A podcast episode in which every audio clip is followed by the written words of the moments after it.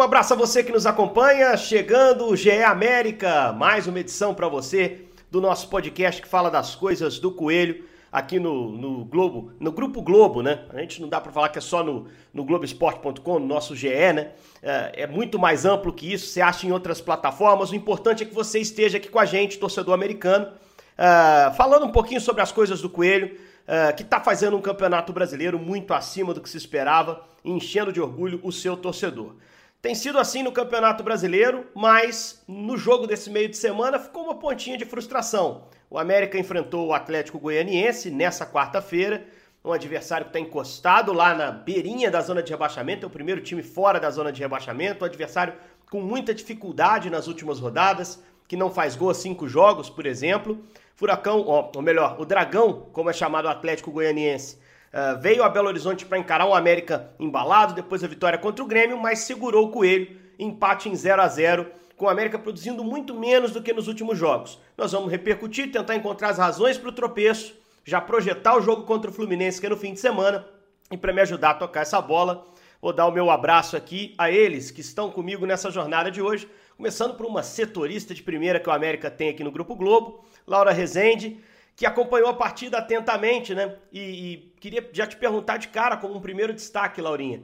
Ficou para você a frustração que eu tô dizendo que, que ficou para alguns torcedores ou eu peguei pesado? Realmente era um jogo difícil, não tem frustração, resultado normal. Tudo bem, Laura? Tudo bem, Henrique, ouvintes, Jaime. Eu estive no estádio também ontem acompanhando o jogo e eu vejo um pouco de frustração pelo que produziu o América, poderia ter chegado ao gol, principalmente nos minutos finais, ali numa pressão. Mas eu entendo um desgaste da sequência de jogos que a América vem fazendo, de boa sequência, e até comentado ontem pelo Marquinhos Santos, treinador, de que, é, de certa forma, o empate, a gente tem que olhar o copo meio cheio, meio vazio, não foi tão, tão ruim, não. É, também com a gente aqui no, no nosso podcast, o grande Jaime Júnior, nosso narrador, meu parceiro de várias jornadas, que eu não sei se narrou o jogo, Jaime, porque eu tava no Independência ontem, tá? Tava no Independência nessa quarta, fui lá ver em loco o time do América jogar. Foi bem prazeroso, bem legal. A experiência sempre é muito boa quando eu vou em Depa ali, a paisana, né? Me escondo ali na arquibancada. E ver algumas coisas no campo é extremamente importante. O que, que você achou do jogo, Jaime? Tudo bem? É, eu não eu não estava no Independência, não estava transmitindo, fui parar no hospital com uma disposição estomacal, comi algo que não fez bem, e aí cheguei a tempo ainda de, de, de, assistir o jogo, meio que, meio que baqueado, mas vi.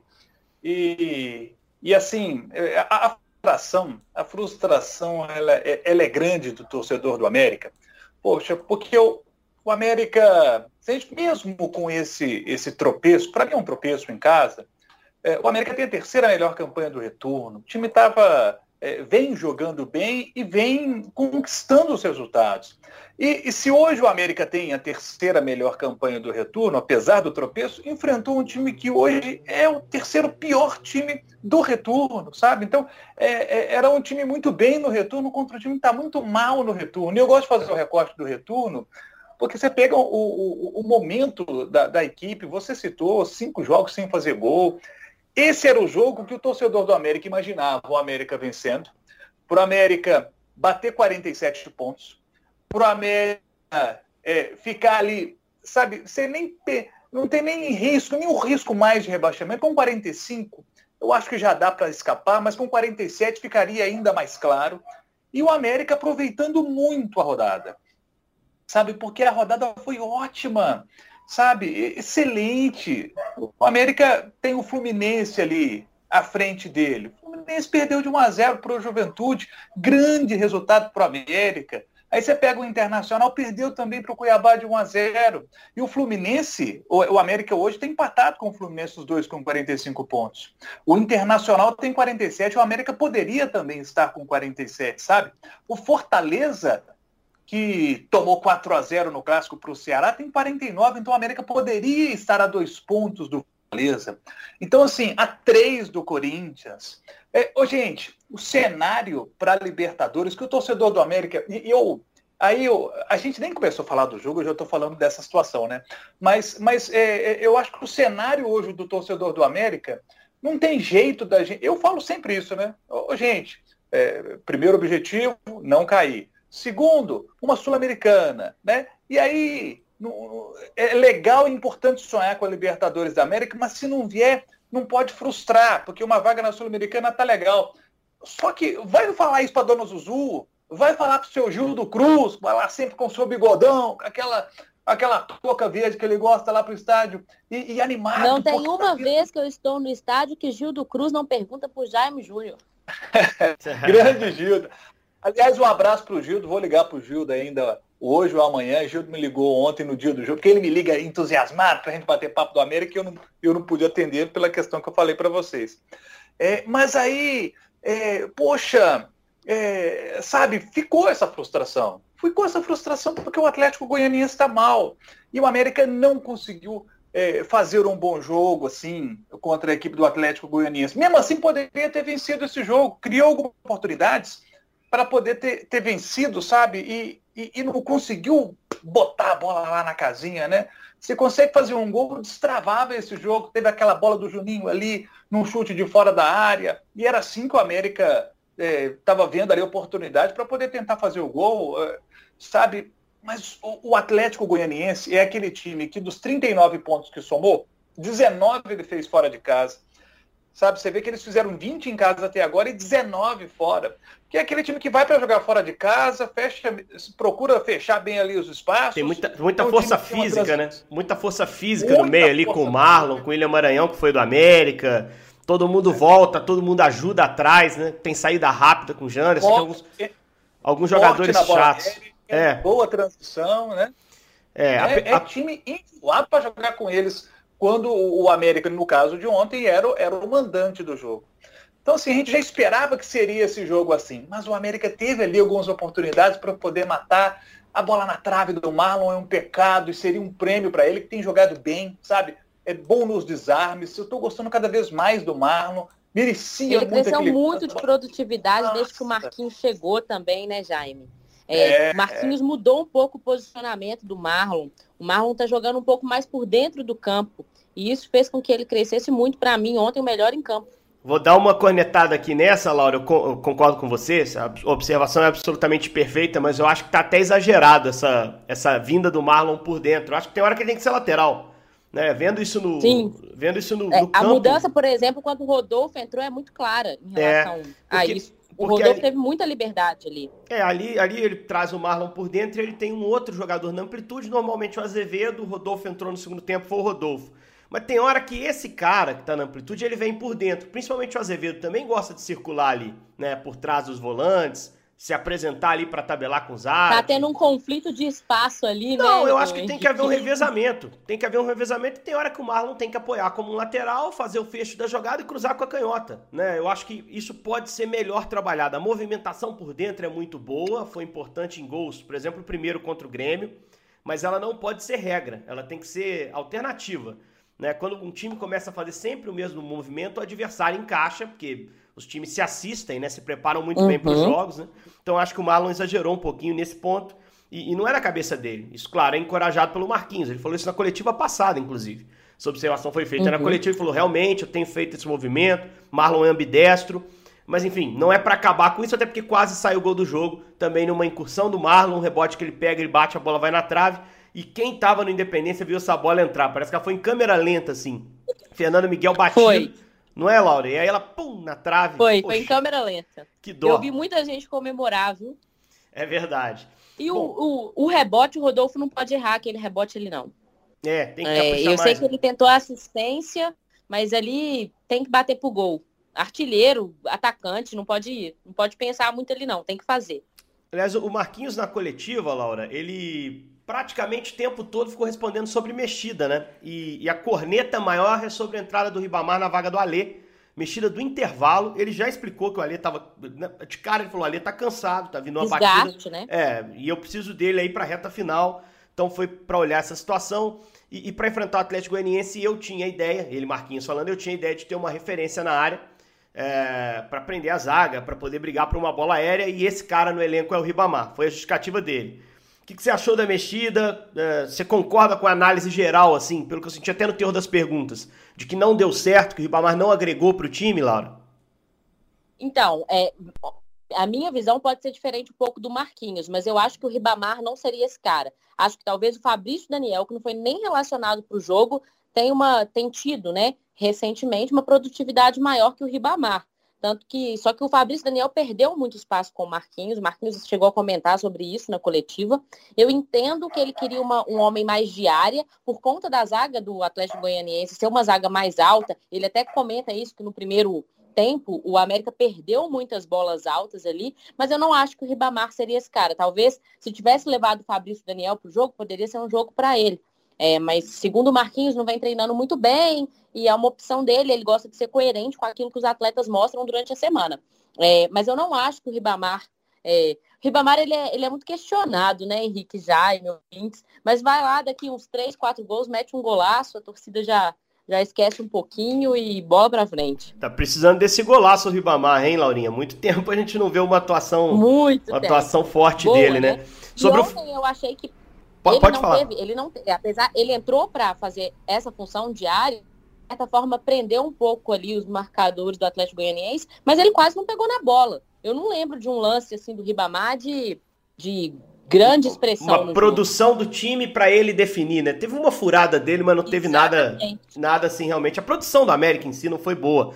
E é, é curioso também, Jaime, porque quando o Zarat jogou com esse, esse segundo atacante, né, ao lado dele, para que ele possa ser o cara que sai da área, ele jogou bem lá na, no, no, início ali do, da passagem dele, né? Já so, ainda sob comando do Mancini.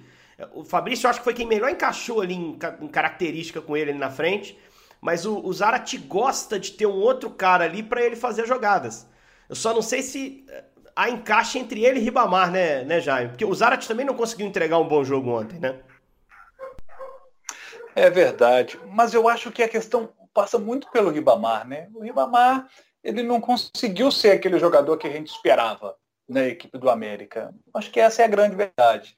Eu, quando eu converso com meu amigo Nésio, lá de Matozinhos, grande americano, todo mundo conhece o Nésio lá em Matozinhos, porque é um dos grandes torcedores do América na cidade.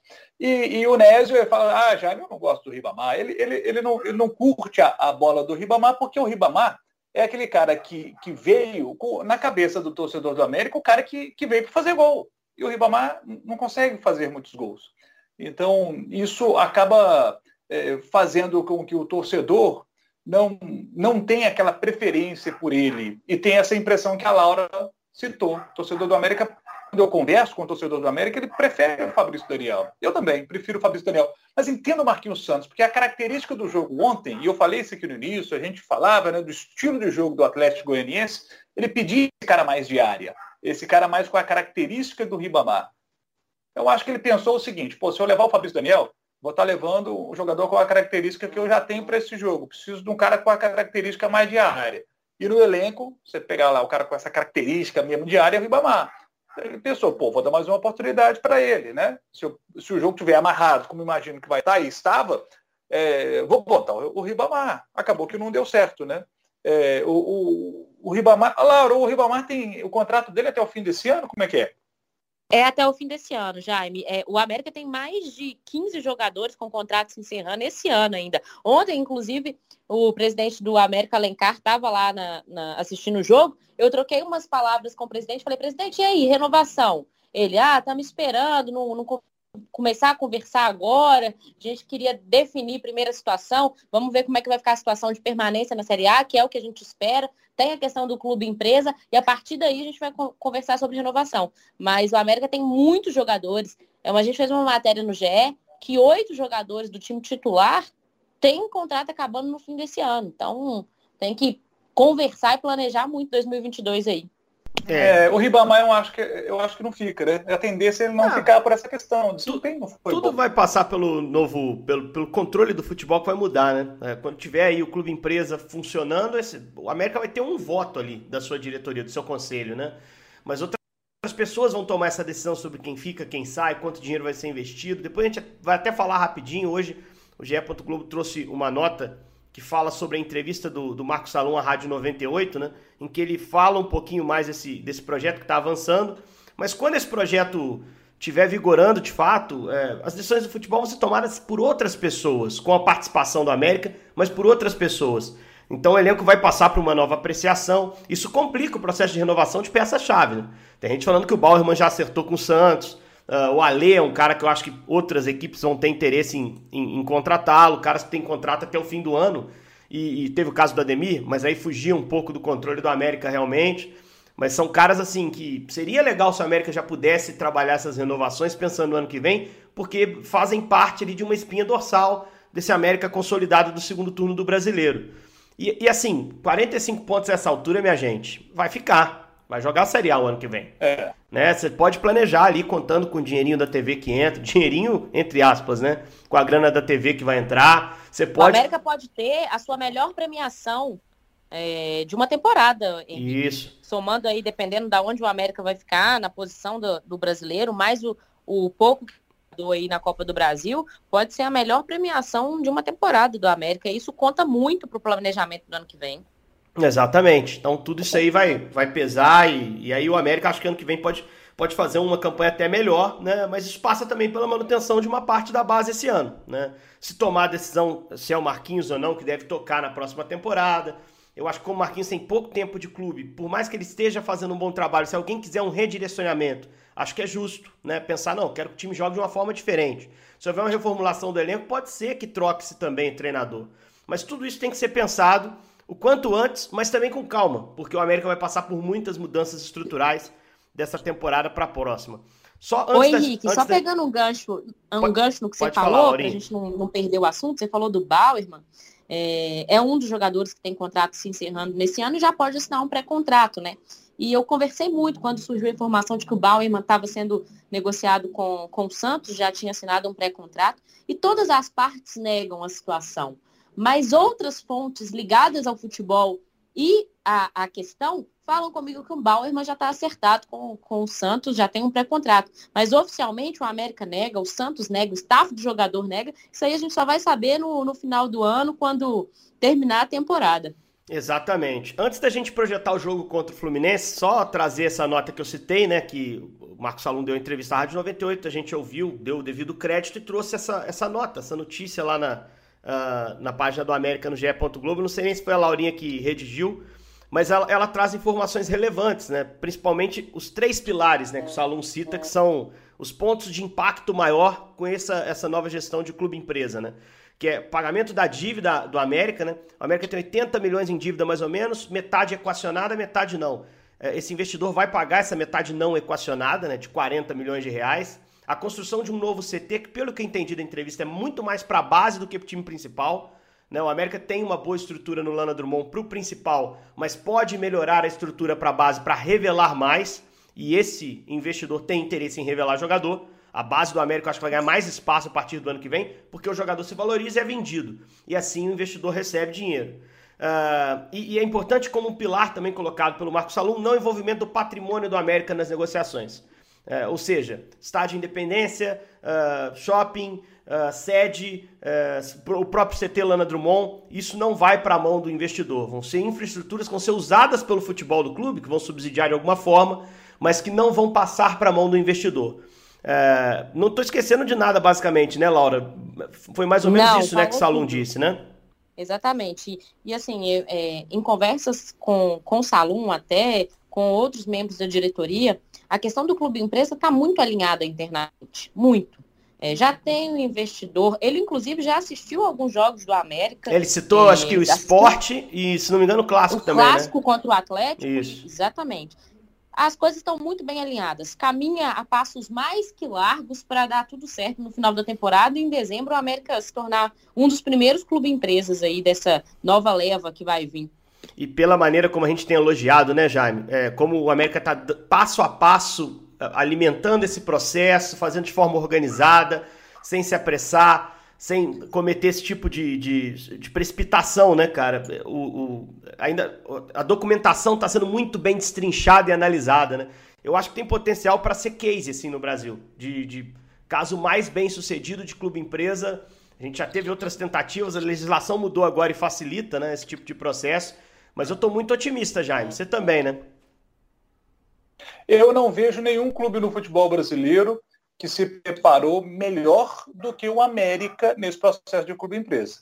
Vocês vão se lembrar no início do ano que o Salum estava afastado do futebol, porque estava cuidando do projeto Clube Empresa. Ele volta para o futebol naquele momento daquele embrólio do Ademir. E o pessoal sentiu que, olha, precisa ter o cara como o Salum para poder resolver isso aqui. E ele resolveu. Né? Esse e outros problemas que surgem, porque é um cara do futebol há muito tempo, ele sabe mexer o doce. O Salum é, é muito bom nisso. E, e, ele estava cuidando só do clube empresa porque é um processo totalmente novo no Brasil. Então, é, é novo para os advogados que estão trabalhando em cima desse tema, é, é uma lei nova, então estão, estavam debruçados no tema. É, quando o Mancini pediu demissão, o Salom estava sentado com os advogados ali, debruçado em cima da legislação, debruçado em cima do contrato, que eles já estão discutindo, porque o, o investidor, como disse a Laura, ele está definido já há algum tempo. Naquele momento da demissão do Mancini já estava definido e eles já estavam ali debruçados em cima do contrato. E aí o Salum teve que jogar o contrato para o alto para poder arrumar um novo treinador, arrumou o Marquinhos Santos e foi uma excelente escolha. Então você vê como o processo no América ele está sendo muito bem estudado, muito bem construído. E, e a tendência, por toda essa dedicação e com todo esse tempo que o América dedicou para construir o projeto do Clube Empresa, é de que seja sim o, o projeto mais bem sucedido, ou que esteja entre os bem-sucedidos do Brasil. Tomara, tô, tô animado para ver o Coelhão ainda mais forte em 2022. Vamos fechar aqui o nosso, o nosso podcast projetando o jogo contra o Fluminense, Laurinha. Domingo, 4 da tarde, Maracanã e com um sentimentozinho de déjà vu, né? Porque em, em 2018 foi a última rodada do brasileiro, aquele jogo fatídico do pênalti, Rafael Moura não bateu, o Luan bateu, o time perdeu o pênalti, o Richard fez o gol pro Fluminense, o América foi rebaixado, enfim. É, foi um jogo também no domingo às quatro, né? E esse jogo, se o América ganha, vai a 48 pontos. A gente já acha que 45 vai dar, 48 sacramenta, né? Confirma. 48 não dá para imaginar um time caindo. Pode acontecer lá, hein, Laura? Como é que vai o América para esse jogo no Maracanã? E deixa eu te contar uma coisa, vou falar do América indo, mas conversando com alguns torcedores, tem muito torcedor do América indo assistir o jogo no Maracanã. Tá tendo muita caravana e o torcedor do América vai estar presente nesse jogo e muitos relembrando esse déjà vu desse, desse jogo aí do, do Fluminense de 2018 tá entalado na garganta, né? É, em relação ao time, o Marquinhos Santos não vai ter nenhum problema, pelo menos o que a gente espera é por exemplo, o Alê saiu desgastado, mas não tem problema de suspensão nem de departamento médico. É, então, acho que ele deve manter a mesma escalação com Ademir, Zares, Felipe Azevedo, e vai manter o mesmo time e buscar esses três pontos lá, que é um confronto direto na tabela, né, Henrique? O, o Fluminense também tem 45 pontos. Isso. Se ganha, o América pode dar um salto ainda maior aí na conquista de uma vaga internacional, numa pré-Libertadores. E, e, ontem, saindo da Independência, conversando com alguns americanos, eu, eu, falava, poxa, esse, os caras lamentando o resultado, eu falava, cara, mas para esse América esse resultado não pesa tanto, porque esse América não é aquele time que só pontua em casa. Ele busca fora também algumas vezes. Então, se de repente você ganha agora do Fluminense, passa batida esse empate aqui. Lógico, o ideal é você pontuar em casa para subir cada vez mais. Mas é um time do América que e pode, o América não pode é um pontuar time em qualquer que oscila jogo. muito, né, Henrique? É, mantém ali o seu padrão Uma de derrota, atuação, o América né? não sente tanto uma derrota, um empate. No outro jogo já ganha de novo, não tem uma sequência ruim. É. Agora, é jogo chatinho, ô Jaime, porque o Fluminense, nos últimos três jogos em casa, venceu, né? Sem tanta sobra, mas venceu, de forma competente. Ganhou do Palmeiras 2 a 1 de virada, ganhou do Sport 1 a 0 ganhou do Flamengo, clássico. Então, sim, três vitórias seguidas jogando no Maracanã e duas delas contra Palmeiras e Flamengo. É um time que em casa tem conseguido jogar bem, né? O Coelho tem que estar atento, né, Jaime?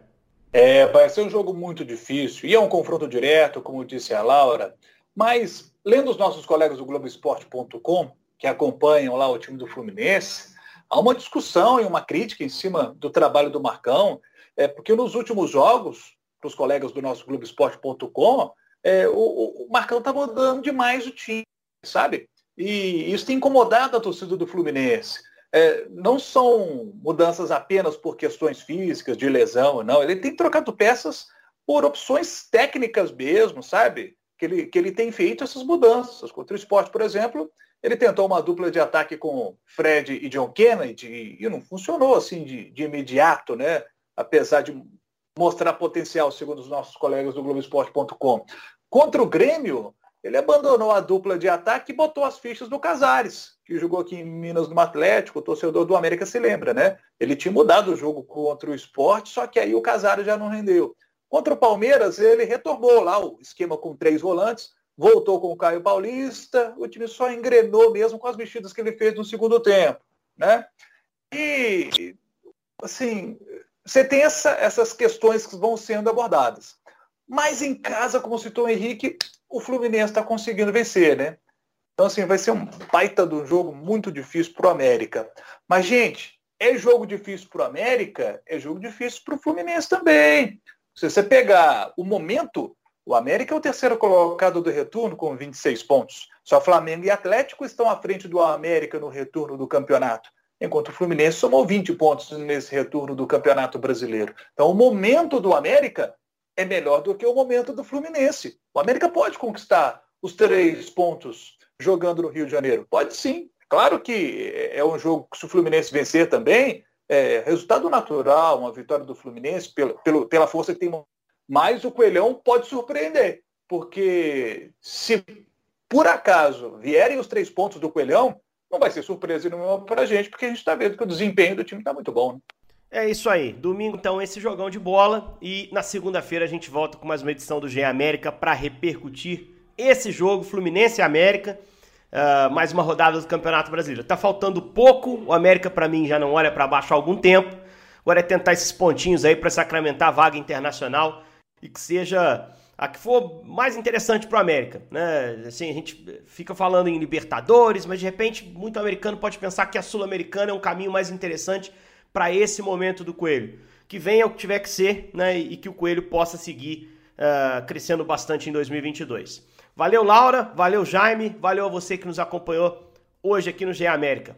Um abraço, galera, até a próxima.